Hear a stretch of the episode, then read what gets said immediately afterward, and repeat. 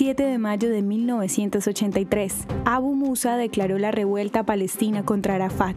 La guerra civil del Líbano, la cual comenzó en 1975, fue empeorada por la invasión israelí al sur del Líbano, la cual pretendía reducir los ataques guerrilleros palestinos al norte de Israel.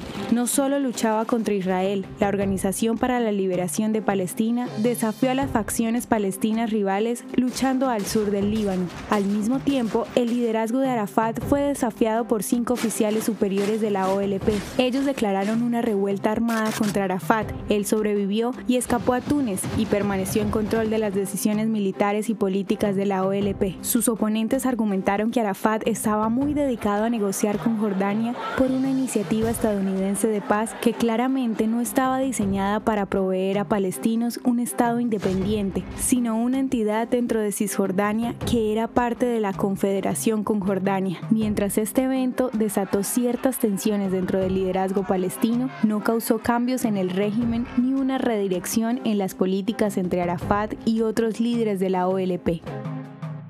¿Te gustaría recibir estos audios en tu WhatsApp? Compartimos nuevos episodios todos los días. Suscríbete sin costo alguno ingresando a www.hoyenlahistoriadeisrael.com. Hacerlo es muy fácil. También puedes encontrarnos como arroba hoy en la historia de Israel en Instagram, Facebook, Spotify y otras plataformas digitales. Comparte este audio para que otros conozcan más acerca de Israel. Este proyecto es realizado por Philos Project. El contenido original de hoy en la historia de Israel fue provisto por el Centro para la Educación sobre Israel.